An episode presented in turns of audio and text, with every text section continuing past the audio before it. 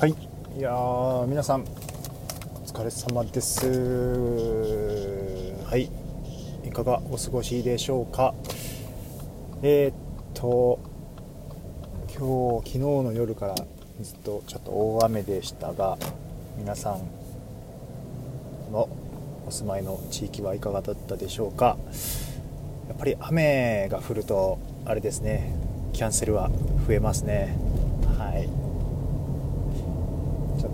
今日はお仕事を少し、まあ、最後の方もキャンセルだったので早めに終わって帰っている途中です。いやーですね。あのースターバックスにこの前の休みに、えー妻と買い物にイオンモールに買い物に出たついでにですね近くのドライブスルーのあるスターバックスに行ったんですよ。あのスターバックス行くって言うと僕はいつもですねアイスなんだったかなえー、ちょっと今出てきませんね。カモカチップ違う違う違うダークモカチップフラペチーノかをいつも頼むんですよ。これはまあ妻に教えてもらってこれがおすすめだよということで飲んでそれ以来もうバカの一つ覚えでそればっかり注文している感じなんですけどあのー僕は本当知らなかったんですけどあれって無料でチョコチップ増量とかホイップ増量とかなんですか？パウダー増量とかあれ無料でオプションとしてつけれるみたいなんですよね。だから注文の際にダークモカチップフラペチーノで、えーエクストラホイップっていうんですけどエクストラホイップとかエクストラチョコチップか。であとまあチョコレートソース追加でとかっていうとプラス0円でそれらをしてくれるようなんです。で今回も、まあ、言ったんですね、はい、ダークモカチップご注文お決まりでしたらお伺いします。っていうことだったんであじゃあダークモカチップフラペチーノのさっき言った、えー、とエクストラホイップとかなんたらかんたらチョコソースもお願いします。ということを注文してで、まあ、妻のマンゴーパッションフラペチーノみたいなのがあったので、まあ、それも注文してで PayPay でお会計を済ますと。そうするとまあ車を前に進めていくとお,、まあ、会お会計済ませているうちに商品が出来上がってはいどうぞと渡されるんですが渡された商品をドリンクを取るときにですね、まあ、僕の分はホイップがマシマシになってるんでかなり蓋にもうホイップがほぼもう顔出しそうなぐらいですね。あの蓋の上はもう丸い穴がもともと開いてますよね。ストローを刺す穴が。結構ど真ん中にズドンと開いてて。そこにホイップとさらにチョコソースが乗っかってるんですよ。で僕は全然こうちょっと全然状況理解できてなくてこうバッと何も考えずに蓋の上から手を出してですね。はい、ありがとうございますという運転席からの窓から右手を出してあ姉さんからこう商品を受け取るわけですがその際にその穴から出てちょびっと出てたチョコソースが人差し指の付け根に右手の人差し指の付け根にべちょっとついてですねあららと思ってあららと思って、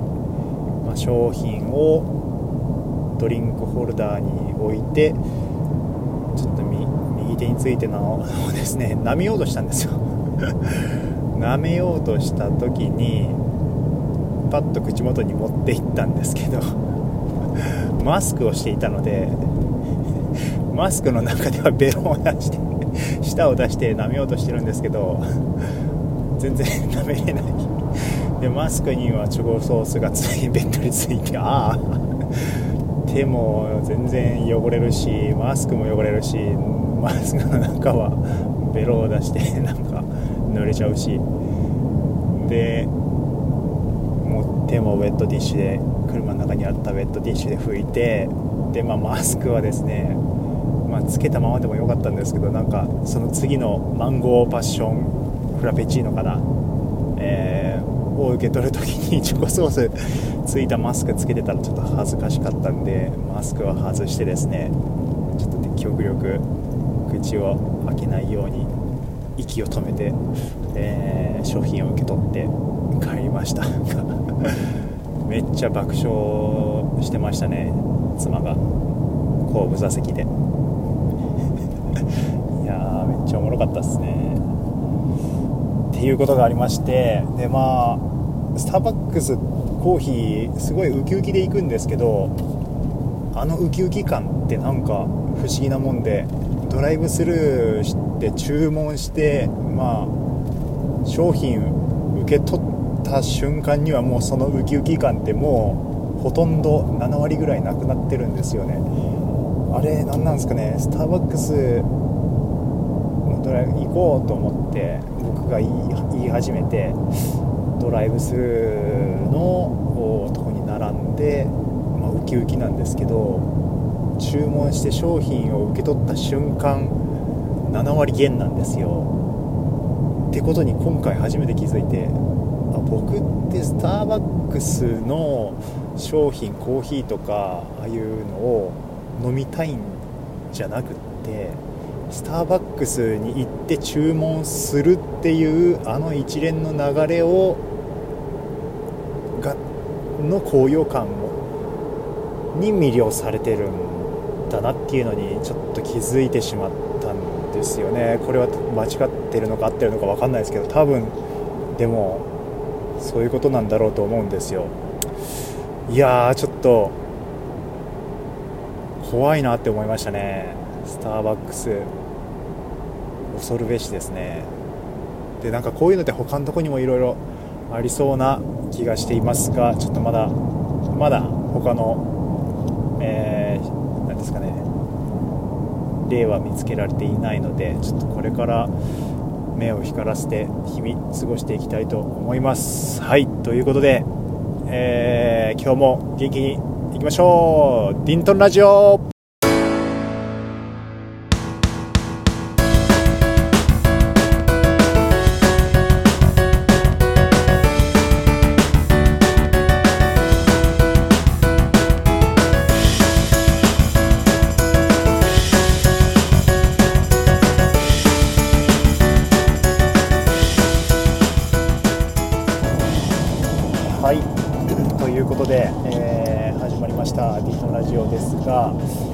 ちょっと毎回毎回このジングルというか最初のオープニング曲を入れると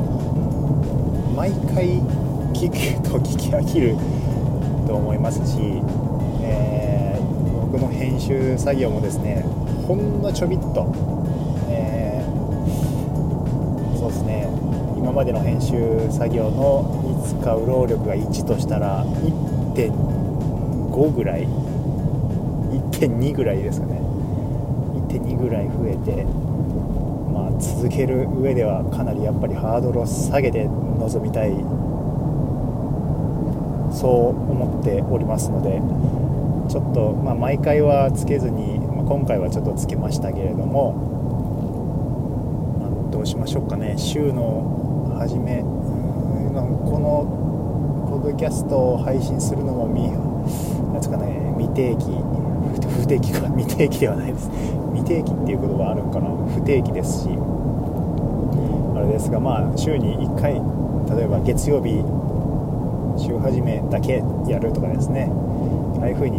したいなと思います。はい。今日も聞いていただいてありがとうございます。えー、っとまあ、そうですね。さっきスターバックスの話がありましたがちょっとそんなことでいや僕が求めていると勘違いしているあるかもしれないな、まあ、それも含めてまあ商品ということでパッケージということでいい,、ねえー、いいのかもしれないんですけどもでもそこはやっぱ自覚しときたいですね、うん、自覚した上であスターバックス行こうや、まあ、ただスターバックス、ね、行くのが楽しいんだって別にあれ商品は別にセブンイレブンのコーヒーでもいいんやけどねみたいな。まあ、でもスターバックスやっぱり行きたいよねっていう上で行きたいですよね。なんかそういうのは知っておきたいなと思いますんで他のところもね気になるところではありますがはい。えっと最近ですねネットフリックスにようやくようやくといってもあの契約しました。ずっと実はしたくってあの深井さんがおすすめされてたクワクイアクイアアイ。クワアイでいいんですかね。なんか文字で見るとクイアアイ小さいクイアっていうのもあればでもなんかまあ言いづらいしクワアイでいいのかな。深井さんもクワアイって言ってたような気がするんで、まあ、クワアイですね。えー、もう見たかったのですごく契約したかったと思ってはいたんですがずっとしてなくってこの度、えー、ようやくすることになりました。今回ネットフリックスに契約した理由はですねあのアメリカンホラーストーリーって皆さんご存知ですか？ネットフリックスで見れるんですけどまあ、アメリカのホラーのストーリー番組ですよね。ドラマなんドラマなドラマですね。連続ドラマ。で、えー、シーズン1から今シーズン8ぐらいまで出ててで、まあ、内容はやっぱりホラーなんですよ。それぞれのシーズンごとにテーマはいろいろあって、まあ、お化けが出るテーマお化けが関連するテーマとかあとはまあ、えー何て言うんですかね。うんお化けだけじゃなくって魔女の話とかうんまだ全然見れてないんであれ知らない分かってないんですがまあそういうことで全部が全部お化けただただ怖いわけじゃないくていろんなテーマで怖い話があると。でいうことで昔 Amazon プライムで数ヶ月前にこう1話1話100何円で買ってですねその魔女編は見たんですよ。すごい面白くってなんかで面白いって聞いて見始めたんですけどやっぱ面白くってもうどんどんどんどん次々ということで毎晩もう固め打ちしてましたね。めっちゃ見てて。で この度なんか新しくシーズン8が始まったか何かでただやっぱりまた同じように1話ずつ購入するよりもネットフリックスでバンとまとめて月額払った方が安いしいいんじゃねえっていうことで契約したんで、まあ、これに乗じてですねさっき言ったクワアイも見たいなと思っていますが、えー、とそのアメリカンホラーストーリーシーズン1はもう全部見ました。エピソードが1からエピソード12までありましたね。だいたい1話1エピソードが45分ぐらいなんですけどそれももう1週間もかからず固め打ちで見ましたけれども面白かったですね。やっぱ怖いんですよ最初は。最初は僕もあんまりホラーとかは得意ではなくってこうもう生まれつき細い目なんですけどその細い目をもうさらに細めてこう顔をこう 遠ざけながら、えー、見るみたいな感じの人間なんででちょっとうわーとかすぐ言っちゃう、ね、あの一緒にホラー見ている人は興ざめしちゃうそういう、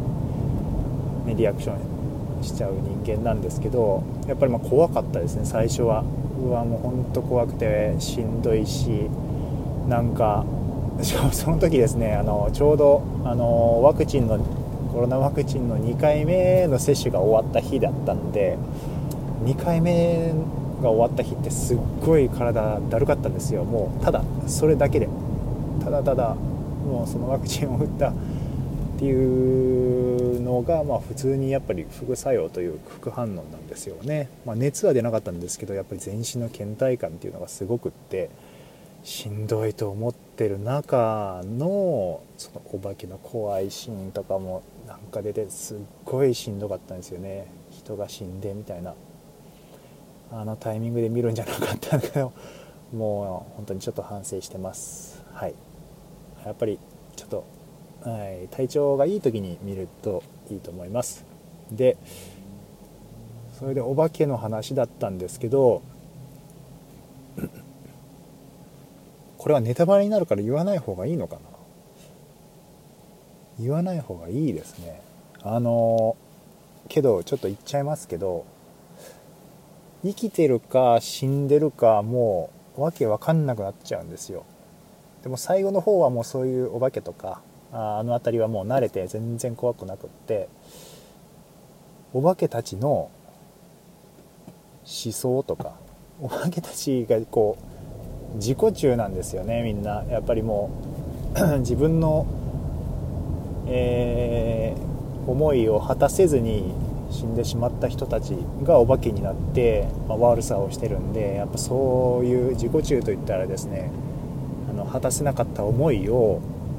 やっぱり引きずってずっとそこで生きてるわけですよ。お化けとして。でそのお化けたちがいろいろ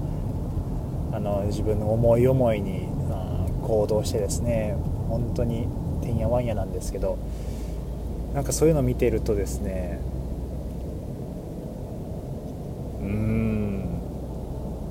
なんかあもし仮に本当にこういう世界線があるのであればで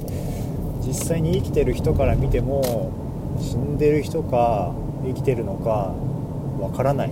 みたいな感じで描かれていていやこんなことがありえたら僕が今生きてるか死んでるかってどうやって証明するんだというかかそんなことをふと思いました、えー、僕は生きてるんだろうか死んでるんだろうかっていうことですよね。はいまあそんなことは今現在現実の世界ではおそらくないとは思うんですけど今こうして実態として見えているのであれば僕は生きているんだろうとは思うんですがなんかその辺りちょっとどうしたら生きてるっていうことなのかとふと思ったりもしました。なんかただただホラーで怖いドラマっていうだけじゃないのかもしれないなっていうふうにちょっとですねなんかこう視聴者に問いを投げかけるようなテーマ性もあるのかなとも思ったりあなたは今